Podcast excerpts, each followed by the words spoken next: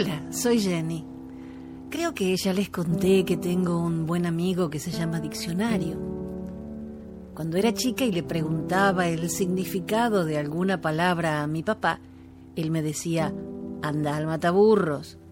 Hasta que un día mi hermanito le dijo, papi, ¿con qué se matan los burros? Y hasta el día de hoy lo sigo usando.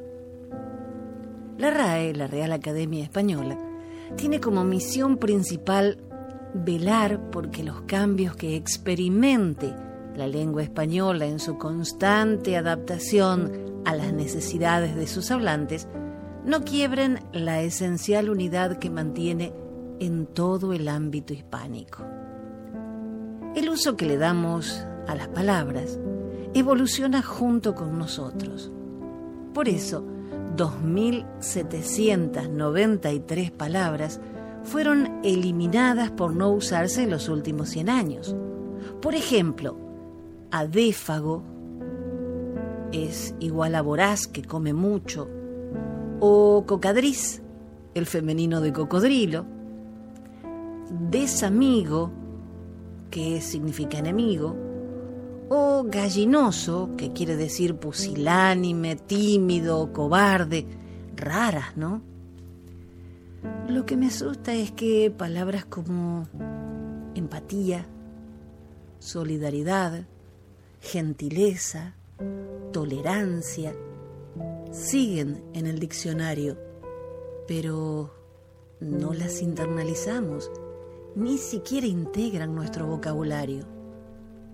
Nos preocupamos por el lenguaje inclusivo. Países, organizaciones públicas y privadas han establecido manuales y recomendaciones para el uso en sus ámbitos del lenguaje inclusivo y no sexista. Por ejemplo, Naciones Unidas. Todo muy bien, pero no se establecen medidas para el verdadero problema.